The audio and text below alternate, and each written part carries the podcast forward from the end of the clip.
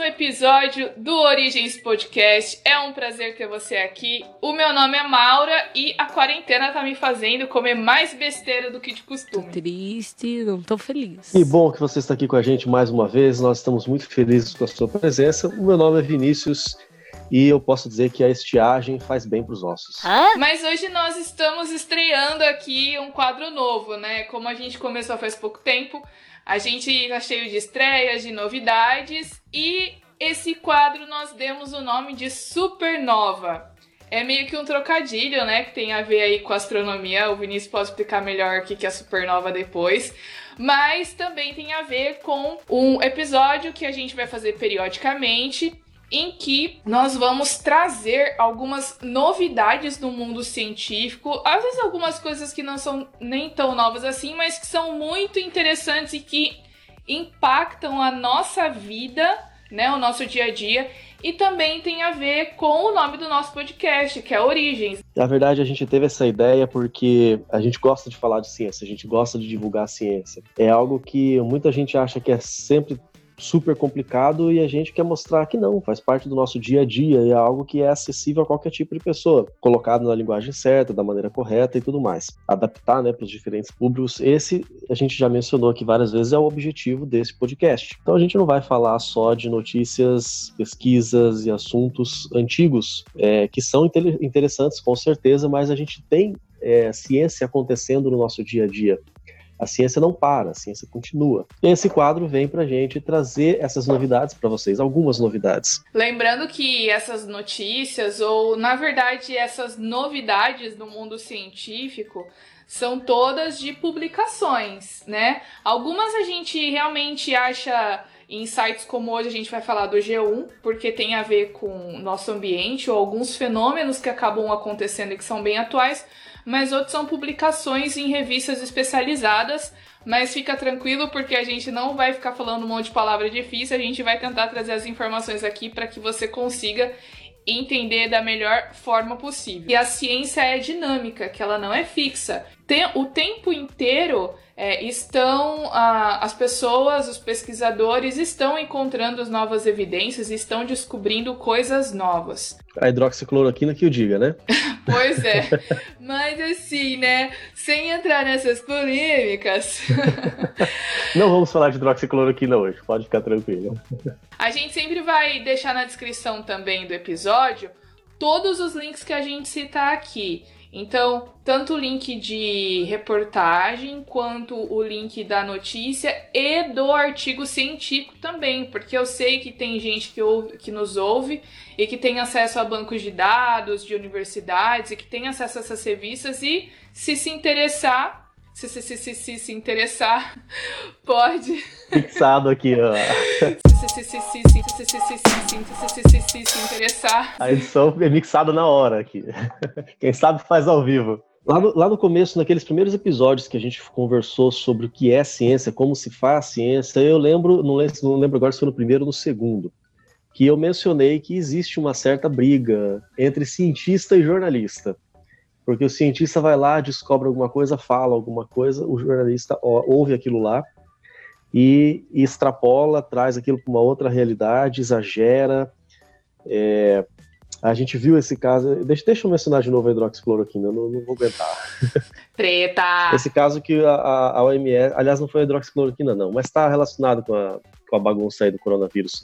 A OMS recentemente alguém lá falou que é, a pessoa que é assintomática ela tem é mais raro de ela poder transmitir o vírus para outras pessoas. Aí, olha, olha bem a palavra-chave nesse momento é raro, é mais raro que, é uma comparação. Aí o jornalista já colocou e falou assim: OMS diz que, assim, que a pessoa que não tem sintoma não transmite a doença para mais ninguém. Nossa, ficamos em casa à toa, a economia, blá blá blá, política, etc. e tal. Isso foi uma clara distorção, mas aí o estrago já estava feito e é um estrago bem grande. Então a gente não quer que isso aconteça aqui. Se você tem alguma, tiver alguma dúvida, ou qualquer contraponto sobre aquilo que a gente estiver falando aqui, você vai ter chance de olhar no artigo, buscar as fontes de onde nós retiramos essas notícias. A gente tem que tomar cuidado para não fazer a famosa extrapolação, né? Que é quando a gente pega um fato, dá uma interpretação e acha que pode ter alguma explicação X ou Y que não tem, não necessariamente tem uma comprovação, né? É, a gente já falou aqui também que extrapolação não é ciência. Para você que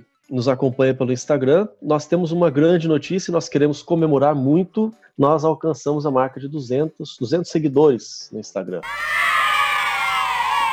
Obrigado porque você tem nos acompanhado, porque você tem nos indicado para outras pessoas. Isso é muito bom, faz um apoio enorme pra gente e faz um bem danado para as pessoas que estão nos acompanhando também. Pode ser pouco, né? Mas se a gente for pensar que nós somos podcast independente, não tá vinculado a nenhuma organização e, e o nosso. Sem patrocínio. Exato, e o nosso. É, a nossa divulgação, nossos seguidores é um negócio que é orgânico, né? A gente, tipo assim, a gente não pega e fica seguindo perfis para tentar conseguir seguidor, não paga ninguém. A galera que segue a gente é porque fica sabendo do nosso podcast de alguma forma. Então pode parecer pouco, mas em dois meses ter 200 seguidores é, é legal, é legal e mostra que a gente pode crescer ainda mais, né? Agora, qual que é o Instagram, Vinícius? O Instagram é Origens Podcast.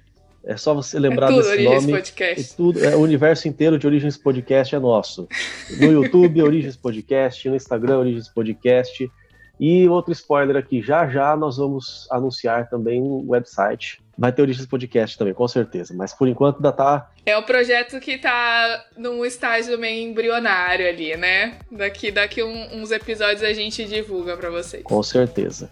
E você pode dar a sua sugestão, você pode fazer alguma pergunta, ou corrigir, puxar a orelha, só colocar lá o hashtag Origens Responde. E se você não tem, ainda o Instagram, mas você tem um e-mail, manda pra gente, origenspodcast.gmail.com.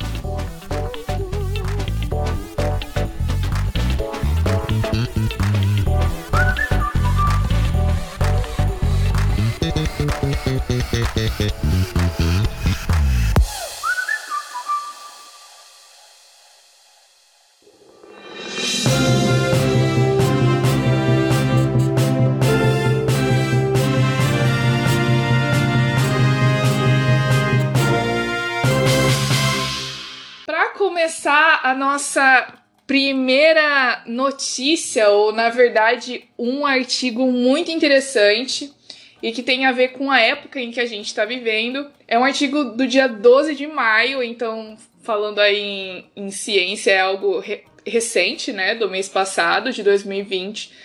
E o artigo tem, fazendo aí uma tradução grosseiramente, diz o seguinte: que a nossa habilidade de concentração pode diminuir depois de você ter uma, uma refeição que é alta em gorduras saturadas. Ou seja. A quarentena tá fazendo um bem danado. Mas notícias. Agora, como que eles fizeram esse estudo?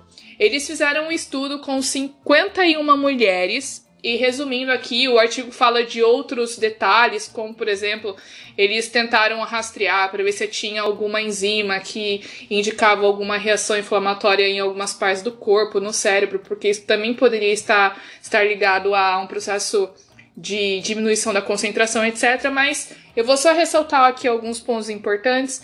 E basicamente foi o seguinte: as mulheres iam ao laboratório, faziam uma refeição de aproximadamente mil calorias, em que eles comiam é, algo que é análogo àquele uh, Burger King, sabe aquele Hopper duplo que você vai lá no BK? O Vinícius não sabe porque ele não come carne. Não acredito! Como você consegue ficar sem carne? Não, não tem comida para mim no Burger King. não tem nada para vegetariano lá. Nós somos desprezados pela sociedade atual. Então, o que, que elas comeram? É, ovos, é, biscoitos, né, ou bolachas, salsicha de peru.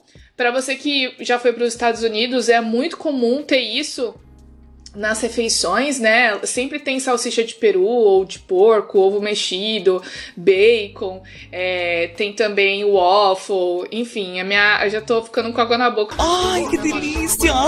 Porque realmente é uma delícia, mas aí, além disso, eles colocaram pão e outras coisas que tinham 60 gramas de gordura e usavam também outros alimentos que tinham uma concentração de ácido gráfico palmítico. Eles queriam que as pessoas realmente tivessem uma ingestão de uma quantidade grande de gordura para depois poder avaliar se a concentração estava é, sendo afetada. Ou seja, quando você vai na, quando você vai naquela festa cheia de pizza, cheia de coxinha, com bastante carne, você vai naquele churrasco caprichado de sobremesa, você tem um, um, um bolo, um pudim, é, mousse, tudo ao mesmo tempo.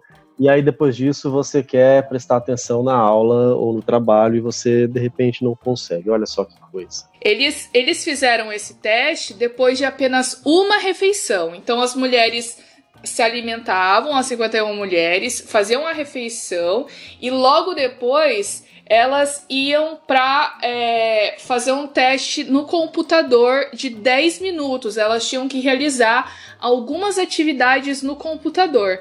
E aí, olha só, eles chegaram ao resultado de que essas mulheres que tinham tido esse tipo de alimentação comparado com outras tiveram 11% menos concentração do que se uma pessoa não tivesse tido esse tipo de alimentação, né? Aí você fala assim: Ai, Maura, mas só uma refeição, só uma vez? Sim, é complicado a gente realizar esse tipo de conclusão e fechar esse assunto. Tipo, ah, eu tenho uma prova científica de que a alimentação rica em gordura vai alterar na concentração. Esses achados, esses resultados, eles não vão provar, mas eles vão indicar caminhos para outros tipos de estudos e para outras metodologias, né? E aí, olha só que interessante. É, no final ali, o pesquisador diz o seguinte, que esses resultados, eles sugerem que a concentração pode ser ainda mais afetado porque a gente nessa época de pandemia tem uma variável que em épocas normais não existiam, que é a questão do estresse causado pela insegurança do que vai acontecer na, na pandemia. Ou seja, é, como que vai ser depois? Como que tá sendo agora? Como que eu tô de trabalho? Tá faltando dinheiro? Será que eu vou ter dinheiro no futuro? A minha família tem alguém doente, tem muita gente morrendo e eu fico estressada, eu fico angustiada, eu fico ansioso por causa disso. Então, além do fato da alimentação, e todo mundo sabe, né? O Vinícius até pode dizer melhor, porque ele, o mestrado dele foi na área de ansiedade, essas coisas assim, que quando a gente tá mais ansioso, algumas pessoas têm uma tendência de comer mais e normalmente vão comer essa, essas comidas que têm mais gordura, e isso pode ainda mais afetar a concentração. Isso aí o cara fala o seguinte: eu vou tentar traduzir aqui. O que nós sabemos é que quando as pessoas estão mais ansiosas, uma boa porcentagem de nós vai procurar comida com uma maior quantidade de gordura, né? É, ao invés de você ir lá e comer um brócolis que está na geladeira. Nós sabemos que, por outras pesquisas, que depressão e ansiedade podem interferir na concentração e atenção. Quando nós adicionamos, acima de tudo, uma comida com alta concentração de gordura, nós poderemos esperar um efeito ainda maior numa população, né? Então, a gente já sabia, né? Eu acho que não precisa nem de, pesqui de ter de pesquisa, mas o Vinícius falou depois que você vai lá no churrascão, come aquele monte de doce, carne, um monte de coisa. É complicado você se concentrar depois, né? Pois é, né? Tem, tem muita gente que tem nesses momentos, às vezes, uma realização pessoal muito grande. o pessoal fala tanto do churrasco. Eu vou falar para você que eu, eu até gosto de churrasco quando a, a, companhia é boa, né? Porque a gente não vai. Diz que você não deve ir churrasco pra, por causa da carne, né? Você quer carne, vai num rodízio, vai num, Exato. num outro lugar, compra uma coxinha por aí. O churrasco é o momento mais demorado que você vai para se confraternizar com seus amigos, né? Bater papo. E no meu caso, para comer pão de alho, né? e queijo coalho. Queijo coalho, boa. É, o, o, que, o que eu gostei de perceber esse estudo recente agora esse que você mencionou, ele vem acrescentar algumas coisas que a gente já sabe sobre alimentação. Alimentação é, molda a gente, alimentação é, ela é fundamental para a nossa saúde, para para o sistema imunológico, para gente, a gente se prevenir e ou se curar de doenças. A alimentação é fundamental para evitar ah, algumas, algumas das maiores desordens que causam mortes hoje em dia são aquelas relacionadas diretamente à alimentação, como hipertensão, diabetes. E agora a gente está começando a ter mais clareza na área neurológica, quer dizer, aquilo que eu como também interfere no meu estado de humor, interfere na minha ansiedade, transtornos diversos de ansiedade, depressão, meu estresse. Então isso a gente tem que prestar bastante atenção. Eu ainda vou, apesar de eu ser vegetariano, eu vou defender que você vá fazer o seu churrasco aí no fim de semana, numa ocasião especial e tudo mais. Por favor. Mas seguindo, seguindo essa notícia. É tudo que eu quero pro, quando eu for pro Brasil é ir num rodízio ou num churrasco na casa dos meus amigos para comer bastante carne. Se tiver pelo menos aí um pão de alho para poder acompanhar, né? Senão eu vou ficar ou claro, né, vou meu ficar bem. só na alface, né? O que esse estudo vem mostrar é a questão da relação disso também com a concentração, capacidade de concentração. Então, se você tem uma prova muito importante, uma entrevista de emprego ou alguma questão de trabalho essencial, não vai para o churrasco no dia anterior, não vai aquele rodízio de pizza, não façam isso, porque isso vai acabar prejudicando a sua capacidade de concentração.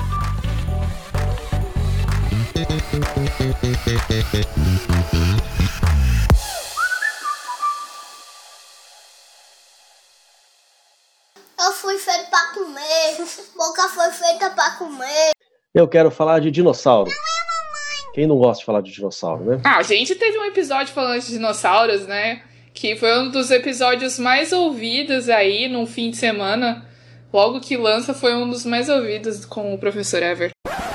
Seu livro, você vem dizendo que não é exatamente desse jeito que a gente. Essa imagem que a gente tem de T-Rex, né? Que ele não seria assim, algo tão. ou um animal tão terrível caçador, né? Você que tá ouvindo, tire as crianças da sala, porque eu acho que nós vamos destruir alguns Tipo sonhos assim, agora. Não existe momento. Papai Noel e não existe Corninho da Paz. É bem isso, eu sinto informar, eu trago verdades. Os ambientes marinhos, a gente tem os ictiossauros, os plesiosauros, os mosassauros e mais um monte de sauros, que apesar de ter o nome sauro, não são o mesmo grupo que os dinossauros. Os dinossauros, eles são terrestres. Então a gente tem essa distinção. Dinossauros terrestres, pterossauros são os voadores, e aí os marinhos a gente tem mais de um grupo. Alguns gostam de falar simplesmente plesiossauros, porque acho que talvez seja o grupo mais numeroso, mas ictiossauros é diferente. Inclusive, a gente tem essa diferença bem clara quando a gente vai falar de reprodução. Os dinossauros eles são ovíparos, ou seja, eles têm a postura de ovos. É, alguns marinhos, como os ictiossauros, por exemplo, eles são vivíparos. Eles dão a luz, igual os mamíferos fazem. Eles, eles são, são chamados, na verdade, de ovovivíparos. É igual, por exemplo, o tubarão. Eles produzem ovos, mas fica dentro da, da cavidade abdominal. E aí o filhote eclode dentro da mãe, eclode do ovo dentro da mãe, e depois a mãe expulsa o. Aí o filhote sai e depois sai o ovinho, né? Muito bem lembrado, obrigado por isso. Temos alguns outros representantes, então ovovivíparos.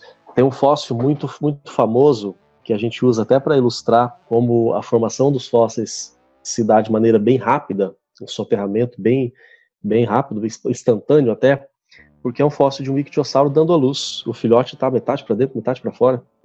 Então, no processo de dar luz, não chegou nem a terminar de dar luz, ele foi soterrado ali e foi fossilizado daquela forma. É mesmo, é? É. Não sabia. E aí você já vê a diferença. Então, né? Os dinossauros, pelo menos até onde a gente sabe, é a única maneira que eles têm é por ovos.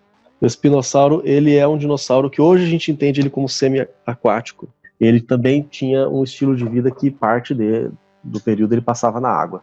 Isso ajuda a gente a entender como é que os dinossauros, eles, é, quais os, os, tipos de habitats que eles tinham, né? É importante também é, a gente dizer que não é só porque eles viviam no ambiente aquático que eles eram é, dinossauros marinhos, né? A gente tem que lembrar a classificação que foi dita, aqueles que eram marinhos, répteis marinhos, e os plesiosauros, né? Que era o grupo grande lá. Mas a gente também tem hoje que não tem animal que não é exclusivamente terrestre, que é como os crocodilos, jacarés. Eles ficam na terra, mas eles ficam boa parte do tempo na água também, porque eles se alimentam lá, né? Então, existiam dinossauros que também tinham esses hábitos, né? Que poderia ser o caso desse. Essa é uma é a comparação mais próxima da realidade ali. O espinossauro ele teria o hábito mais semelhante ao de um jacaré ou de um crocodilo. Ele é terrestre, mas ele pode, pode habitar também o ambiente. É um hábito que ele tem. Por exemplo, para se alimentar. É o que o jacaré faz, por exemplo. Eu já tive o privilégio de passear pelo Pantanal, Pantanal Mato Grossense, e ali eu vi muitos, jaca muitos jacarés. É a verdade, não minto. Seria mais ou menos esse o hábito do espinossauro. Ele vive em terra também, mas ele poderia se alimentar em água. E aí que veio essa descoberta agora recente, foi publicado em abril, final de abril, na Nature, deste ano, né? Então aí tem pouco mais de um mês de publicação, um mês e meio mais ou menos, notícia fresquinha. Foi encontrado um pouco mais desse dinossauro. Porque é claro que o ouvinte sabe que a gente não, não encontra o dinossauro completo nunca, né? É muito raro a gente ter um dinossauro, muito raro, porque é, é, fácil de decompor alguma coisa ou se perder. Tem muitas. O pessoal acha que vida de paleontólogo é fácil, né? Grava um pouquinho de areia lá e, e vê o dinossauro inteiro bonitinho formado já, só tira dali, pendura e coloca no museu. Não, não é assim não. Há, há alguns casos que a gente observa realmente a ossada completa, pra, ou quase completa, até os ossos da posição correta, né? Eles, eles estão articulados, ou seja, eles estão unidos. Mas esses são os casos mais raros e é sempre um motivo de festa quando você encontra algo assim. Ah, em muitos casos, o dinossauro morreu, outros animais morreram também, e deu tempo de ele se decompor e até desarticular alguns ossos, e aí que foi soterrado e virou fóssil. Então imagina você pegar um, um quebra-cabeça. É, porque no processo de soterramento, o animal ele é desmembrado, né? Não fica bonitinho lá. Por isso que eles ficam todos espalhados assim, às vezes acha um pedacinho de costela, uma cabeça do fêmur, um dente aqui, uma garra ali, né? E aí tem que montar esse quebra-cabeça, que é o paleontólogo que faz. Daí que vem alguns grandes escândalos da paleontologia, nós ainda vamos falar sobre isso mais para frente, como um caso em que a partir de um dente, a pessoa que conduziu o estudo achou que aquilo era, que era uma evidência para provar uma certa linhagem ancestral da evolução do ser humano. Um pedaço, um fragmento do dente, o dente nem estava completo, mas o cara montou ali totalmente um ancestral é, humanoide ali. Né? Depois descobriu, achou outras peças em, naquela mesma região, outros ossos, descobriu que aquilo lá fazia parte de um porco, uma espécie de porco selvagem extinto. E, e esse tipo de caso acontece várias vezes. Vários dinossauros já foram é, reformulados, é, desde que foram descritos pela primeira vez. O espinossauro foi um desses. A primeira vez que ele foi encontrado foi em 1912, mas quando teve um, um nível de pesquisa já suficiente para ter a primeira reconstrução dele, já foi na década de 30. Já, de certa forma, parecido com o que a gente conhece hoje, aquela vela das costas, sabe? É, o bico fino, alongado, e também a cauda também que vai se alongando e vai afilando conforme ela vai vai se aproximando da extremidade. Lembra muito o que, o que eu vejo aqui em Galápagos quando as iguanas estão nadando, né? Domingo passado eu fui lá para Tortuga Bay e aí é muito lindo. É, a gente vê elas saindo do mar e é muito lindo ver o jeito que elas movimentam a cauda delas para auxiliar na, na, natação, né? De repente tenha sido um movimento parecido. É, mas não era essa a ideia que tinham inicialmente do espinossauro. A, a cauda ela ia afilando, ela ia se tornando como se fosse uma agulha, né? Vai ficando mais fina conforme chega na ponta. E a primeira vez eles colocaram o espinossauro como sendo bípede. Ele se apoiava nas, nas pernas traseiras e as dianteiras ficavam voando. Depois descobriram que ele não tinha condição de manter a sua estrutura enorme dessa, dessa maneira. Então ele era um, passou a ser colocado como quadrúpede. Agora, esse achado que foi feito no Marrocos, algumas escavações que foram feitas no Marrocos, encontraram mais partes do esqueleto, especialmente da, de uma parte que não se tinha quase nada antes, a cauda. Esse é, é um animal que eles encontraram de 16 metros de comprimento e 7 toneladas, é da espécie Spinosaurus aegyptiacus, e foram encontradas é, várias vértebras caudais. E a cauda já tem um, um, um formato diferente do que se imaginava. Os poucos fragmentos que tinha da cauda anteriormente mostrava a vértebra com aquele carocinho Sabe quando você passa a mão nas costas, vê aquele monte de bolinha? Aquilo ali são as extremidades das vértebras. E isso também foi encontrado no espinossauro. Mas agora gente, o que a gente tem é, com essa descoberta é que foram encontrados umas estruturas mais compridas, de até 60 centímetros de comprimento. Isso é mais de meio metro, se projetando dessas vértebras que compõem a cauda. E aí, quando você vê 60 centímetros de comprimento, mas a largura não é tão grande, então você tem ali uma estrutura semelhante a um remo. Aí você já tem uma cauda que ela não se afila, ela é larga até o final. A cauda ela se movimenta lateralmente ela tem aquele movimento ondulado, né, para poder ajudar na, na, na, propulsão, né, ajuda a impulsionar o animal na água. E essa ondulação ela é possível porque essas vértebras elas não se encaixam tão perfeitamente. Então ela, a cauda ela se torna mais maleável, vamos dizer assim, permite essa ondulação, igual a gente observa na iguana.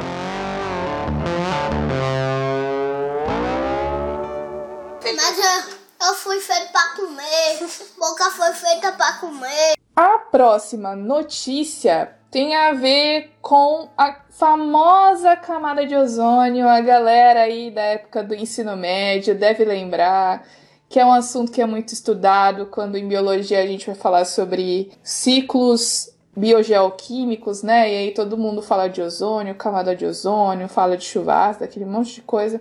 É, e por que que a gente decidiu trazer? Porque aconteceu, na verdade, uma anomalia, né? Tem uma reportagem do G1, se você quiser conferir, a gente vai colocar o link na descrição.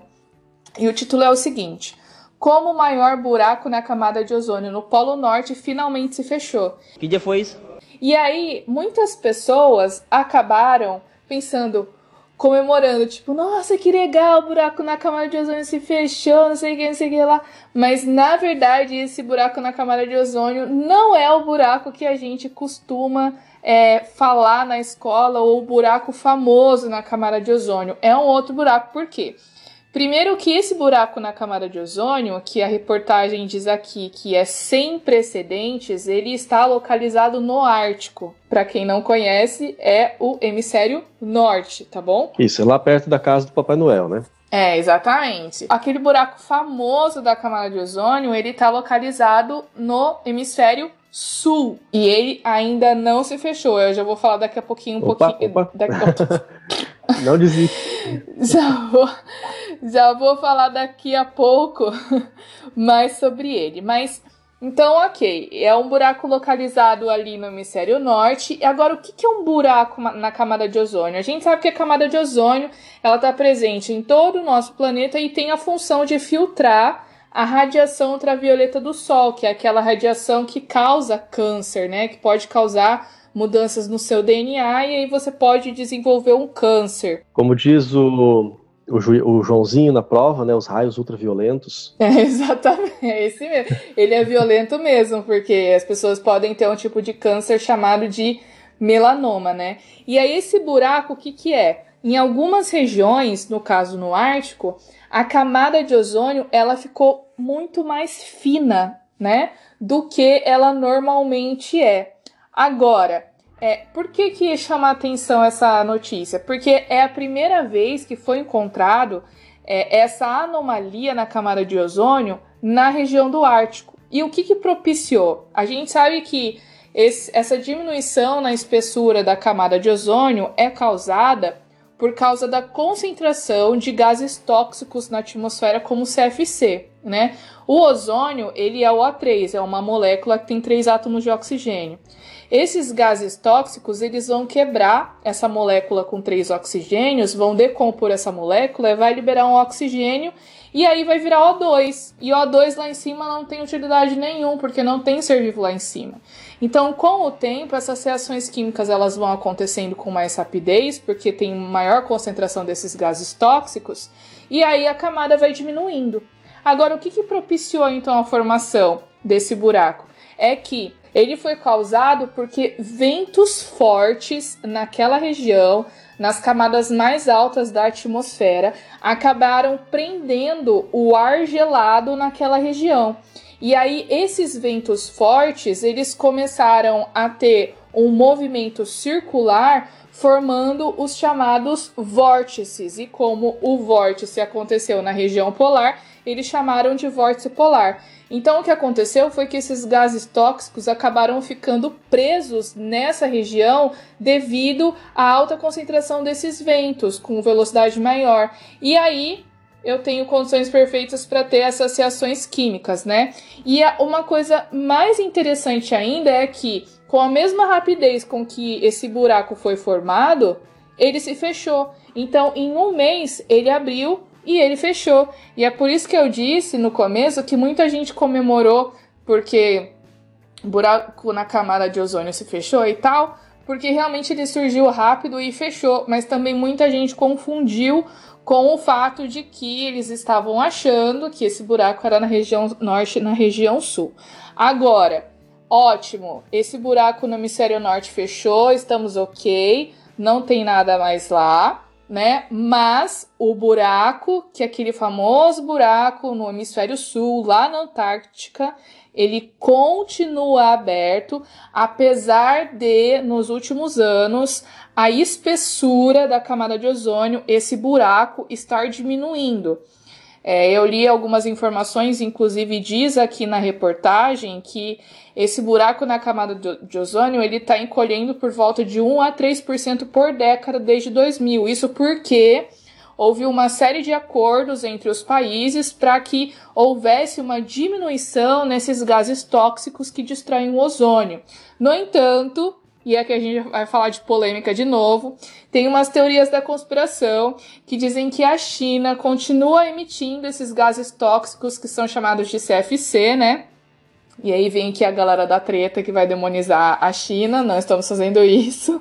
Estamos apenas comentando que existem essas teorias que diz que é, tem aí uns procedimentos, um, uns, umas indústrias que de forma ilegal na China ainda continuam emitindo esse gás, que é um gás refrigerante, né? Não é aquele gás refrigerante no sentido que você vai tomar um gás, tá bom? Mas é um gás refrigerante que é usado para esfriar, como por exemplo no ar-condicionado e em geladeiras, tá bom? Só que nos últimos anos eles vêm é, sendo substituídos por outros gases que não são tão é, é, prejudiciais, como é o CFC, que foi proibido em 1996. Então, nenhum país mais pode usar esse gás para produzir nenhum tipo de equipamento ou que ele vá ser usado, por exemplo, no funcionamento de ar-condicionado ou de geladeira, né? Por isso que eu digo que existem pessoas que dizem que em algumas regiões da, da China, algumas indústrias ainda vêm emitindo e ainda vem usando esse gás em alguns equipamentos. Mas não temos prova, produção. Tá bom? Então, o que a gente tem que comemorar, na verdade, é o fato de que todos os acordos que foram feitos, a gente vê que, por mais que seja pequena essa redução, ainda assim ela vem fazendo efeito. Apesar que eu posso aproveitar aqui a oportunidade e dizer que eu, Maura, não acredito que esses buracos na camada de ozônio sejam culpa do homem exclusivamente. Como a gente viu, tem alguns ciclos que acontecem na natureza que podem permitir esse tipo de fenômeno. Mas também podemos perceber que a ação do homem tem agravado esses fenômenos, né? Então, por isso que essas estratégias são importantes. E aí a gente vai mencionar, então, a grande polêmica que tem hoje em dia, que né, não é se houve, se há ou não há, né, a destruição da camada de ozônio, aquecimento global, aquela coisa toda. Isso nunca, nunca não esteve em discussão, não é a discussão polêmica de hoje em dia. É se as causas são antrópicas, ou seja, causadas pelo ser humano, ou não.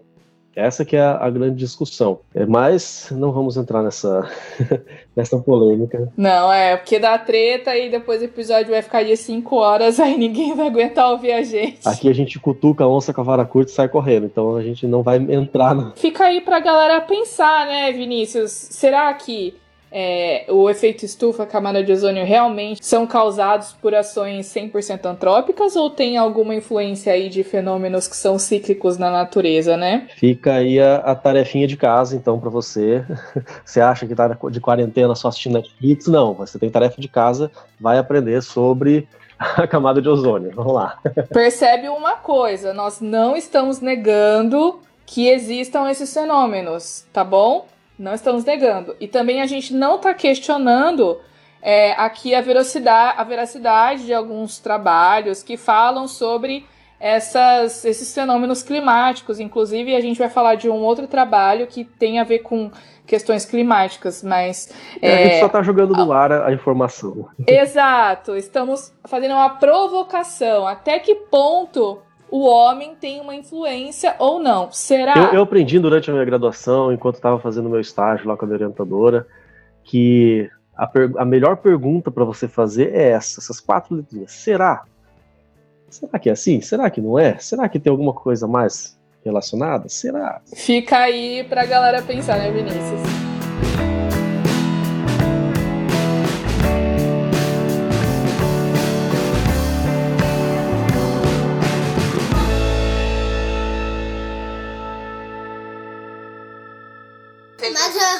Fui feito para comer, boca foi feita para comer. Seguindo a nossa linha de raciocínio nessa nossa sessão de supernova aqui, que é uma notícia quentíssima, publicada em 12 de maio também, mais ou menos um mês atrás, falando sobre as esponjas e a importância da, da sequência evolutiva dos animais. Você deve ter aprendido, assim como eu, indo essa, essa, esse pensamento, essa cosmovisão evolucionista, as espécies elas foram evoluindo gradativamente as esponjas foram uma das primeiras a aparecer, né, dos, dos, seres multicelulares, né? Primeiro, antes eram pra, basicamente organismos unicelulares ou alguns, algumas colônias de organismos unicelulares. Isso, se a gente for lá na, na coluna geológica de novo, vai ser relacionado ao período antes do Cambriano. Esse, esse é o grande pulo do gato do período pré-cambriano, aliás, se chama El pré-cambriano, né? Esse é, é, o nome bem famoso, é, é, o último período ali do, do, do pré-cambriano, imediatamente antes do cambriano. O que, que aconteceu nesse período? Ali você tinha organismos extremamente simples, muito simples. Agora, isso, isso aconteceu ali é, cerca de 530, 540 até 700 milhões de anos atrás. Quando chegou ali em torno de 500 a 530 milhões de anos atrás, mudou para o Cambriano, agora já é outro período. E ali você começa, de repente, quando você olha no, no registro histórico, né, naquelas camadas, você começa a olhar que, aparentemente, de repente, surge representantes de praticamente todos os filos que existem. Aqueles que vão dar origens a, a vermes, a moluscos, a artrópodes, vários filos vegetais, é, ou que vão, vão depois se tornar esses filos vegetais, tudo isso parece, parece que de repente, parece que de uma hora para outra tem alguns até que falam que tá faltando uma camada ali, né? Alguma coisa aconteceu, algum evento aconteceu que varreu essa camada da, antes de, de, ser consolidada na coluna geológica, porque como que de repente surgem representantes de praticamente todos os filos, seres multicelulares, não há uma, uma linha entre uma sequência é, bem clara entre a fauna de, de Ediacara, do pré-cambriano, e o que aconteceu depois do cambriano. Isso ficou conhecido como a explosão cambriana. Esse fato ele, ele não era estranho nem mesmo de Darwin. Darwin ele chegou a mencionar e ele falou, foi bem claro de que não há uma explicativa do porquê que de repente, é, geologicamente falando, de uma hora para outra, surgem representantes de vários filos quando na verdade eles deveriam ser sequenciais, né? um organismo mais simples dando origem a um um pouco mais complexo. É, na verdade existem algumas explicações aí, né? Inclusive a gente ia até falar de um artigo, mas a gente acabou tendo que fazer aí uma seleção de prioridades que falava dessa da grande é, inconformidade, se eu não me engano a tradução, Great Inconformity, que é essa falha geológica, né? Então tem um período aí de um bilhão de anos uhum. que simplesmente não existe registro fóssil nenhum. Então existem vários. É, isso é até interessante a gente falar, né, Vinícius? É, existem muitos trabalhos acerca da evolução das espécies, de como teria é, surgido a diversidade. Existem muitas teorias, trabalhos, e realmente existem evidências bem concretas a respeito de como isso teria acontecido, principalmente no nível micro, né, de, na especiação. Agora, quando a gente fala de origem da vida e origem das primeiras formas de vida, se ela, se ela teria surgido de uma forma bem simples ou se, se elas já teriam sido criadas é, como tem alguns modelos, algumas cosmovisões acreditam, né? Ou, ou, se elas já veio meio pronta de outros planetas, né? Já vieram prontas, ou como panspermia, né? Se ela já veio pronta de algum planeta, chegou aqui e desenvolveu. Mas na verdade aí você não tem uma solução, você não resolve o problema, você simplesmente empurra o problema para outro planeta, né? Porque se já veio pronta, aí lá como é que começou, né? Então há, há muita, muitas, muitos questionamentos a respeito disso.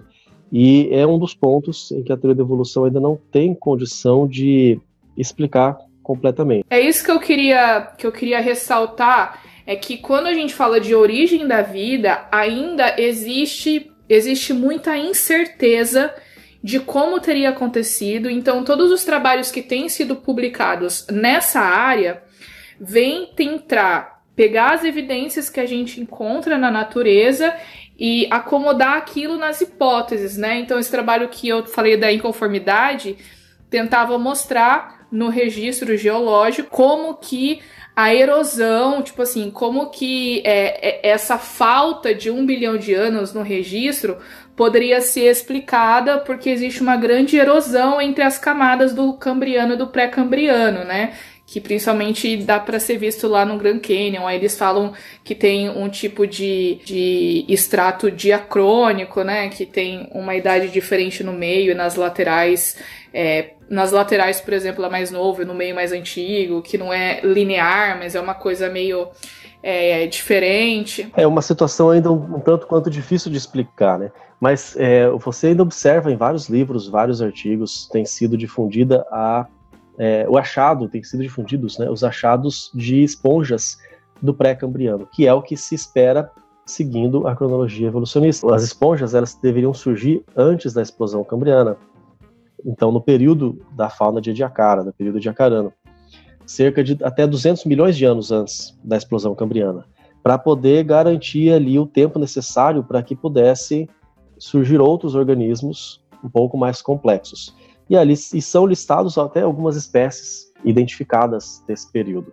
O que essa notícia que eu vou mencionar agora, ela vem trazer é como essas evidências, elas são na verdade bem frágeis. É mais um desse caso em que você acha uma peça do quebra-cabeça, mas quando você transmite isso na mídia ou você publica num material didático, você completa o quebra-cabeça de algum lugar. Você tira peça de algum lugar que não é da pesquisa. Eles utilizam muito é, métodos de datação biológicos, com evidências de imunologia, o molecular clock, que a gente traduzia aí ao pé da letra, é o relógio molecular, uma maneira de você analisar a, essas moléculas e fazer uma datação que não é uma datação por radiação, né? E aí nisso você coloca esses organismos há 200 milhões de anos antes da explosão cambriana, onde ele deveria estar. Isso não, não é plenamente verdade, não se tem certeza. E eu vou mencionar aqui alguns. O, a, a, notícia lá no, tá, foi publicada no site evolutionnews.org. Vai trazer vários organismos. Como a dúvida ela é a mesma para praticamente todos eles, eu vou mencionar apenas alguns rapidamente aqui. É, um, por exemplo, é dois aqui, vou falar de dois. O Alcia fenestrata, ele é um tubinho, vamos dizer assim, de uns 5 centímetros mais ou menos. Não é coronavírus, é o coronacolina Acula, é, nomes científicos são o máximo, latim uma benção. Esse eu não vou nem dizer que ele é um tubinho, ele é meio que um montinho. É um montinho, não tem uma, uma forma geométrica conhecida, assim, seria um cubo meio deformado, né? Todos esses organismos da, dessa fauna de Diacaraí são marinhos, sim, né? Então, sim. seriam aí quinidários, é, esponjas, que são aqueles dos dos filos ali do, do, do reino animal um pouco mais simples. Aí que tá. Essa é a grande questão. Vou para aquela pergunta que eu falei. Será? Porque, inclusive, esse Corona Colina, Corona Colina, quase acertei, troquei uma vogal. Ele tem quatro espículas radiais, quatro é, filetinhos, vamos dizer assim, quatro alfinetes, só que de 37 centímetros. Então é, seria o que possivelmente um organismo mais antigo com uma espécie de esqueleto, vamos dizer assim, né? quatro, essas quatro espículas. Só para quem não, não é acostumado com esses nomes de biologia, as, as esponjas não têm um esqueleto, né? Mas elas têm umas estruturas de composição calcária, algumas, outras de colágeno, né? Que vão dar sustentação para o corpo delas. E uma delas, uma dessas estruturas, são as espículas. Né? Normalmente de, de, componentes com sílica ou, ou com carbo, de carbonato, né? De calcário e tudo mais. Tem aquelas que são mais flexíveis e a composição é isso. é diferente, né? Mas de maneira geral, é elas são bem isso. flexíveis. Quando você vai para os corais, por exemplo, aí você tem algumas bastante mais rígidas. Mas esses organismos, eles são descritos como esponjas por algum, em alguns casos, mas a dúvida é muito grande se eles são realmente esponjas, porque não há certeza, e esse é um ponto importante, não há certeza se eles são esponjas. Muitos têm é, classificado como quinidários, outros têm classificado como tunicados ou com, até mesmo como moluscos. Quinidários aí, para quem não conhece, é o grupo da água-viva. Água-viva, anêmonas, e você percebe que cada um deles tem uma característica, só que esses organismos, eles não estão preservados com a qualidade suficiente para a gente perceber essas características morfológicas. Então não dá para saber realmente se são ou se não são. No caso, por exemplo, da, da colina, as revisões mais recentes em 2014, em 2017, sobre elas serem supostamente esponjas pré-cambrianas, elas na verdade nem consideram mais esse organismo como digno de discussão. Eles simplesmente falam assim: não, isso não tem a ver com esponja, não pode ser esponja, deve ser outro tipo de organismo. Tem um outro que menciona nessa reportagem, o Cúculus fraudulentus. Olha o nome, já começa falando que é fraudulento. é, eu acho o máximo esses nomes, mas tudo bem. ele é um fóssil que ele é abundante na China. Só que, embora ele seja abundante, toda essa abundância ela não é tão bem preservada, não é muito, tem uma qualidade muito boa.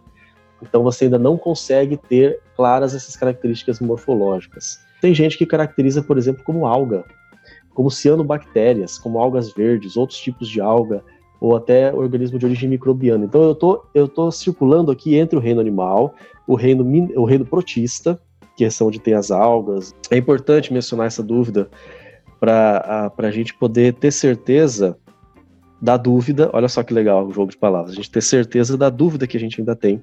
Não dá para a gente afirmar que as esponjas elas são realmente tão antigas. Quando a gente procura no registro fóssil os registros de esponja mais confiáveis que a gente tem, esses são bem recentes e já são do período cambriano.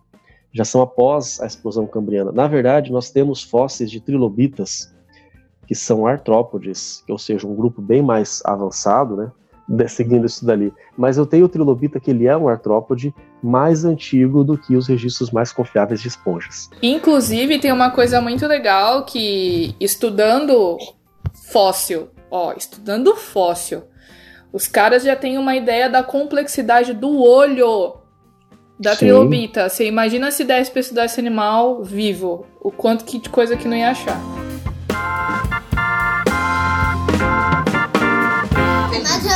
Eu fui feito pra comer, boca foi feita pra comer. A próxima notícia aqui, na verdade, um novo trabalho que eu achei muito interessante, por isso que eu trouxe ele aqui, e eu acabei citando quando eu tava falando da camada de ozônio, que é esse que tem a ver com o furacão, né? Então, traduzindo aí o artigo, o título é o seguinte: Os efeitos de furacões em lagartos é, neotropicais na distribuição, na expansão geográfica e em escala filogenética. Ai, na hora, mas não entendi nada do que você falou.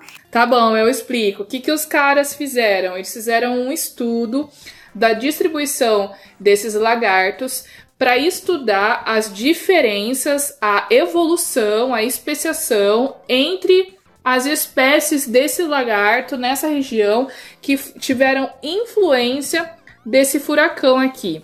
De, ou desses furacões. E aí eles observaram que aconteceram algumas mudanças, eles chamam de toe pad, que são as patinhas desses lagartos, né? E aí eles dizem o seguinte, que essas mudanças no tamanho da pata desses lagartos acabou ah, acontecendo, eles aca acabaram surgindo por causa da influência desse furacão, que foi considerado uma pressão seletiva, uma força seletiva. E ao final, eles fizeram um trabalho mais específico com espécies de lagartos que foram separados ou que sofreram a influência do, do furacão, de dois furacões, do furacão Maria e Irma em 2017.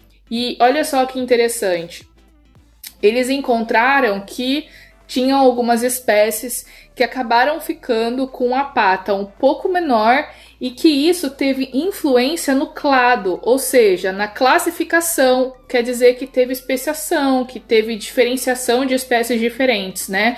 E, e aqui, só para finalizar o, essa informação, é, os pesquisadores eles, eles uh, destacam a relevância desse trabalho no sentido de que eles uh, ressaltam que climas intensos ou eventos climáticos intensos eles podem agir como agentes da seleção natural.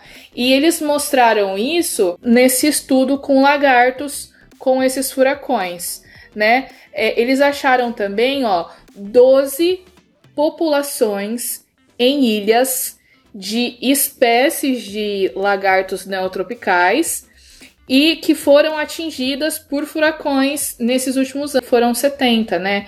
Então, é, o que é interessante nesse trabalho é que a gente ressalta e a gente confirma que existem evidências de que os animais eles evoluem em especiação, ou seja, surgem diferentes espécies, que a seleção natural tem um papel importante nesse processo né? Não dá para a gente falar de acordo com as evidências e informações atuais que ela é a única responsável, porque existem outros fatores também, mas que eventos extremos, né, como por exemplo o furacão, pode ser uma força seletiva, né? E que o animal ele tem duas opções: ou ele se adapta, ou no caso quando a gente fala de população, né? Ou na população a gente tem indivíduos que se adaptam e aí conseguem sobreviver e conseguem produzir descendentes como ele, ou a população, os, os animais ali, os indivíduos da população não conseguem se adaptar e aí acabam desaparecendo. E o que mostra que, que os animais eles se adaptaram e uma dessas adaptações foi o aumento da patinha né, desses lagartos. Eu achei bem interessante esse artigo. Eu acho que ele mostra a relevância das questões ambientais, que elas influem nos hábitos das espécies e nesse fator de adaptação, e mostra também que a vida ela é dinâmica, né? As espécies são dinâmicas, elas vão sofrer influência do ambiente. Eu acho sensacional quando a gente vê quando a gente vê provas da seleção natural no nosso no dia a dia. Isso ainda está acontecendo, ainda está ocorrendo essa evolução. Né? Os animais eles não permanecem estáticos desde que surgiram, desde que aparecem por aí. E às vezes uma mudança que a gente nem imagina que seja tão grande, uma, uma um fator ambiental, um fenômeno da natureza, uma catástrofe, é, a gente imagina que nem vá mexer com muita coisa, mas a gente observa que os animais eles estão se adaptando é, por conta disso, né? Isso é, eu acho sensacional esse tipo de trabalho. Eu acho legal porque às vezes, como você disse, a gente fica concentrado no, nas consequências econômicas, de saúde, é, depois de um evento climático assim, né, de um desastre como o furacão, e a gente esquece no impacto do meio ambiente, porque você imagina, essas ilhas, o furacão passou, destruiu sabe? Então, ou, ou eu me adapto ou eu morro, né? E aí, o interessante é que é a vida, né? Os indivíduos, eles têm essa capacidade que é deles, assim, de ter características, de, de lutar pela sobrevivência, de, sabe? Então, é, é muito interessante essa capacidade de adaptação que, que, que os seres têm, né?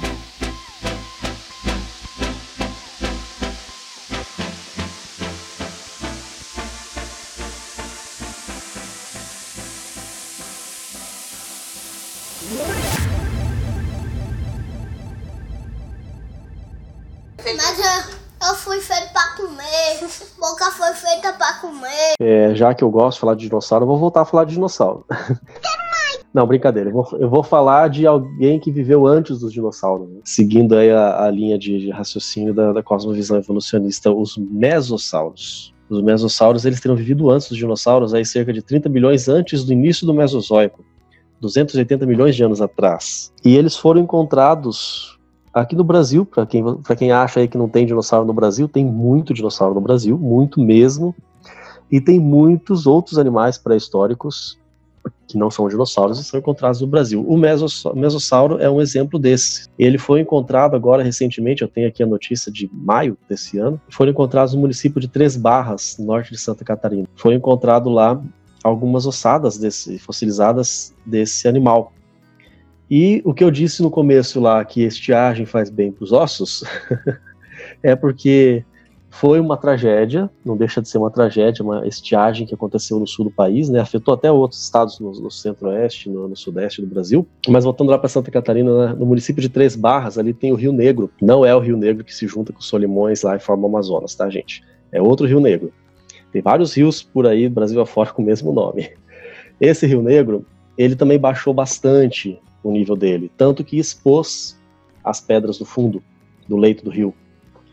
E aí, olhando para aquelas pedras, alguém olhou algumas pedras diferentes, algumas rochas diferentes. Né? Vou usar o termo correto aqui antes que algum geólogo puxe minha orelha. Não é pedra, é rocha. É, vou te bater. Vou, uma, vou mandar uma tapa na cara virtual para você, Vinícius, falar pedra aí. Eu quase ouvi minha professora de geologia da faculdade vindo dar um berro aqui, dizendo que não é pedra, é rocha, não existe pedra.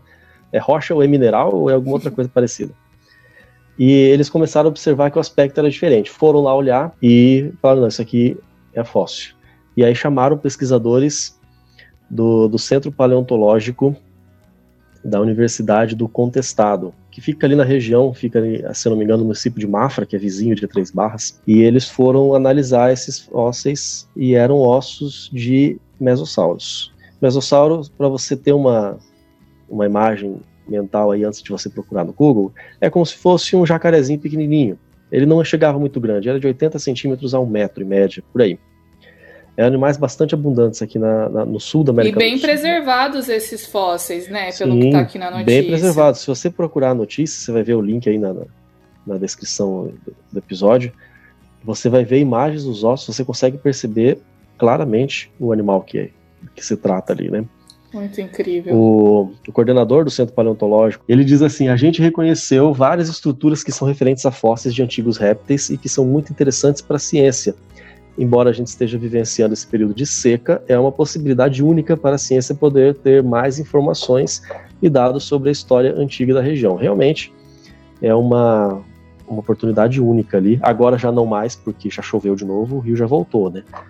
Mas por algum tempo ali eles fizeram pelo menos duas incursões naquela região para coletar materiais e estudar aqueles mesossauros. Mas com certeza eles conseguiram coletar esses esse ah, fóssil, sim, sem né? dúvida. A gente precisaria ter contato direto lá com o Centro de Paleontologia da Universidade do Contestado para poder ter mais essas informações é, mais completas. Esse animal em particular, ele tem uma importância muito grande para a ciência, porque ele ajudou a a elaborar a teoria da deriva continental. Você já deve ter aprendido na escola também que os continentes no passado eles estiveram unidos. Quando você olha no mapa mundo hoje lá, a costa brasileira, a costa do oeste da África se encaixa e tudo mais. Aí tem as placas tectônicas e aquela coisa toda. Esse animal ajudou a trabalhar essa ideia porque ele foi encontrado aqui no sul da América do Sul, não só em Santa Catarina, né, outros locais da América do Sul, e ao mesmo, é, a mesma espécie foi encontrada também na África, no sul da África. Então você tem ali um oceano enorme, que é o Oceano Atlântico, separando dois grandes continentes, com características bem distintas. Hoje, a vegetação e a, a fauna são bastante distintas, mas você tem fósseis muito semelhantes. Isso ajuda a comprovar que no passado eles estiveram unidos, estiveram bem próximos. E apesar de ser um animal que vive em ambiente aquático, ele não vive num ambiente, não tem condição de atravessar o oceano, né, desse porte. Então ajudaria a gente a entender como esses continentes estiveram unidos no passado.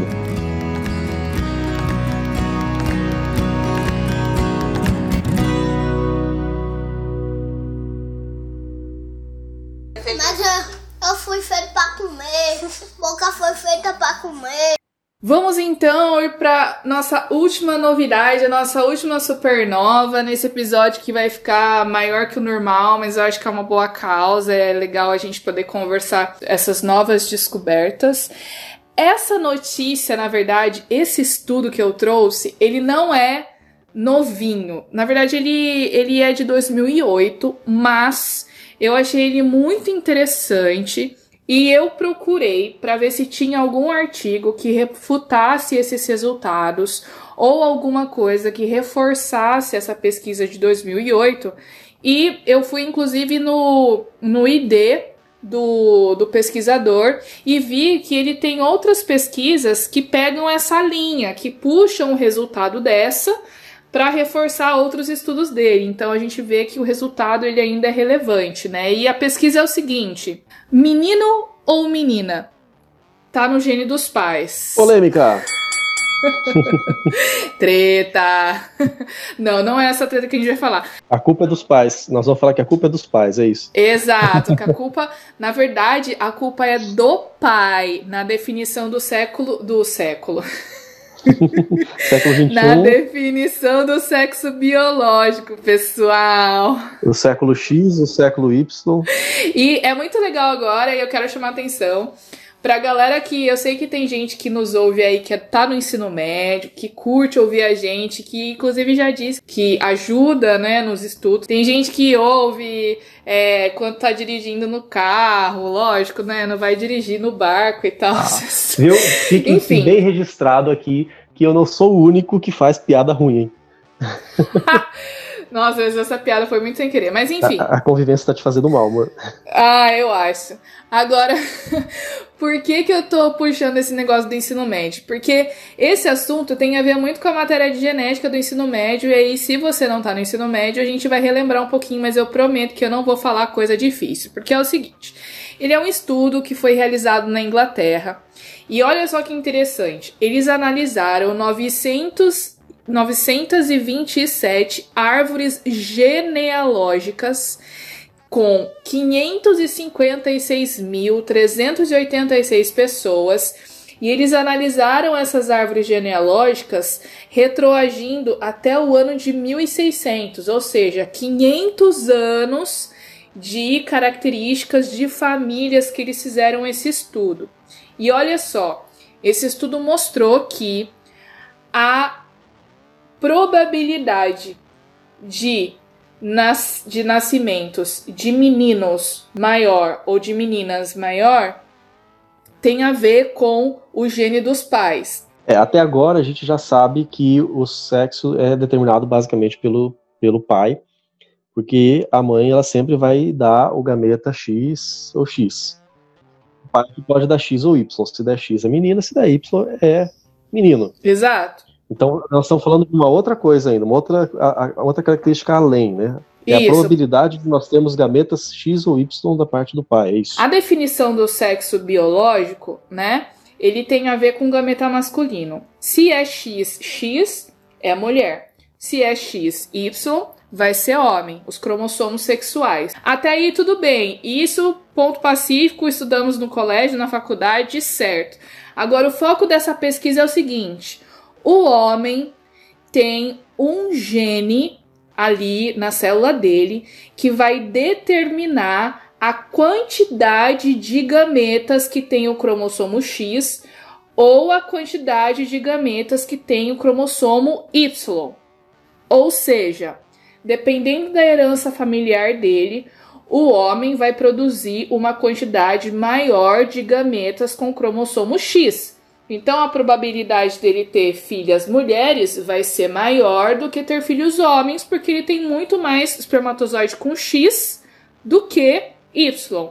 Se ele tem uma herança para produzir uma maior quantidade de espermatozoides com cromossomo Y, ele vai ter também uma chance maior para ter filhos homens. Isso se dá como? Vou dar um exemplo da minha família. O meu tio ele é o único homem numa família de, de, de cinco filhos da minha avó. Então, meu tio tem quatro irmãs. Isso quer dizer que como ele tem mais irmãs da família, o pai dele tem mais probabilidade de ter filhas mulheres. E o pai dele passou essa herança para ele, e ele também vai ter mais chance de ter filha mulher. Tanto que ele tem uma filha e é mulher. Deixa eu ver se eu entendi então. A, a, a gente está dizendo que se a família do pai, e não é da mãe, é da mãe pouco importa, mas se a família do pai tem muitos irmãos, muitos homens, então o pai vai produzir mais gametas Y. Exato. E se a família do pai tem muitas irmãs, vai produzir mais gametas X. Exato. Não quer dizer que se eu só tenho irmão, meu filho vai ser homem. É, ele pode ser mulher também, mas tem uma probabilidade menor. Exatamente. Então a gente tem aqui dois fatores: o fator de produzir gametas X e Y, que é o cromossomo sexual, e o fator da quantidade desses gametas. Esse gene que vai determinar a quantidade de gametas é esse que é transmitido, é esse que é herdado. Um, essa herança de você, da quantidade de gametas com X ou com Y de produzir, ela é determinada por um alelo que está em outro cromossomo, né? E isso é o homem que vai receber do pai dele. Inclusive tem até um fenômeno que eu achei interessante que veio aqui na reportagem, que é o fenômeno de pós-guerra, né? Então, o que eles perceberam estudando essas genealogias?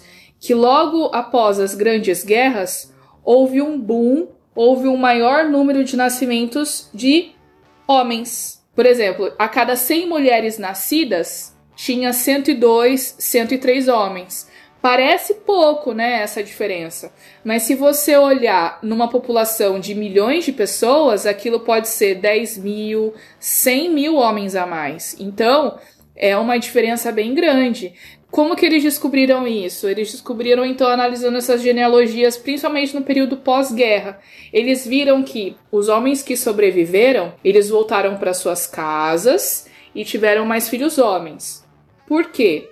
Se ele é filho homem, ele tem o pai dele passou para ele a informação de que ele tem mais probabilidade de ter filhos homens. Então ele volta para casa e quando ele tiver filhos, ele vai ter mais filhos homens. E os filhos homens deles que nascerem vão ter mais filhos que também vão ser homens, né? É igual você disse, não quer dizer que vai ser tudo homem, quer dizer que a chance de nascer homem é maior do que o de mulheres, porque ele produz mais gametas com Y. Isso é importante a gente mencionar essa questão que é uma, uma, uma questão de probabilidade. E sabe que isso me lembrou, Maura? Quando eu fiz o meu trabalho de conclusão de curso, eu estudei sobre depressão. Ah, o mestrado foi em cima de ansiedade, mas a, a, a conclusão de curso antes, na graduação, foi sobre depressão. E o trabalho que eu tinha feito foi é, for, foram com ratos e a gente testou a interferência da progenitora na prole, né? O que, que eu percebi? O que foi essa minha pesquisa? Os filhotes de progenitoras que não sofreram estresse, eles tiveram maior resistência a comportamentos de depressão. Os que, os que foram é, nascidos de progenitoras que tiveram estresse durante a gravidez, eles tiveram menos resistência.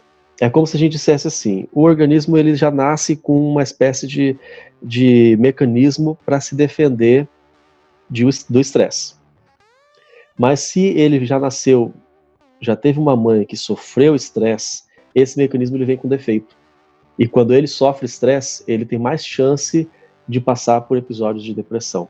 Então, se a gente trouxer esse estudo para o ser humano, eu não posso fazer isso com 100% de certeza. Eu estava estudando rato, não estava estudando ser humano.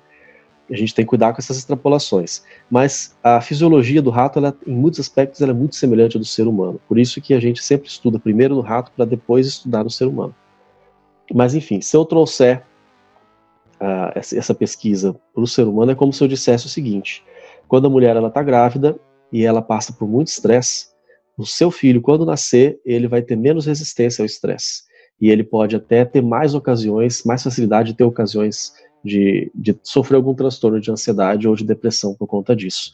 Então, a vida que os pais têm, essa é a conclusão que a gente tem. A vida que os pais têm, o estilo de vida que eles têm, é, isso passa para os seus é, filhos de alguma forma. Né? Os pesquisadores é, imaginam que existe um gene no seu DNA, uma porçãozinha no seu DNA, que vai determinar a quantidade de gametas X ou Y que o homem vai produzir. Ou seja, é, além do homem determinar do gameta masculino, né? Não o homem, não é que ele vai lá e vai determinar qual é o sexo, mas além do gameta masculino determinar qual é o sexo ali do bebê, né, se vai ser X ou Y, ele tem uma informação a mais no DNA dele que vai fazer com que ele tenha probabilidade de ter mais filhos homens ou mais filhas do sexo feminino. Aí eu fico me perguntando, Vinícius, que já é complicado ensinar probabilidade no colégio, né? Porque a galera sofre em genética. Você imagina se daqui uns anos realmente acharem esse gene e que as pesquisas indicam que ele existe mesmo. Imagina como que vai ser os problemas de genética em herança sexual, com a galera tendo que multiplicar a probabilidade da produção de gameta, da quantidade de gametas e a probabilidade de ser, ser de tal sexo, né? Feminino ou masculino. Coitado, Mauro tá assustando o pessoal aí. Olha, você que tá fazendo ensino médio, fica tranquilo. Você que ainda vai fazer ensino médio daqui a alguns anos, dificilmente você vai estudar isso no ensino médio. Mas eu devo dizer que é um assunto, você que não tem muita ideia ainda do que fazer no futuro, fica de olho em genética, em epigenética, é, porque provavelmente isso aí é um assunto que vai ter muito campo daqui para frente. Tem muita área para estudar, tem muito a se conhecer.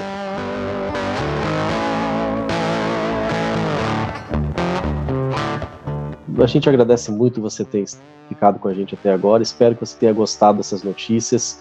Se você gostou, se você não gostou, manda um recadinho lá, marca com a hashtag Origens Responde. Mas é isso aí, um grande abraço para você que está nos ouvindo e a gente se vê no próximo podcast. Valeu, galera, até a próxima.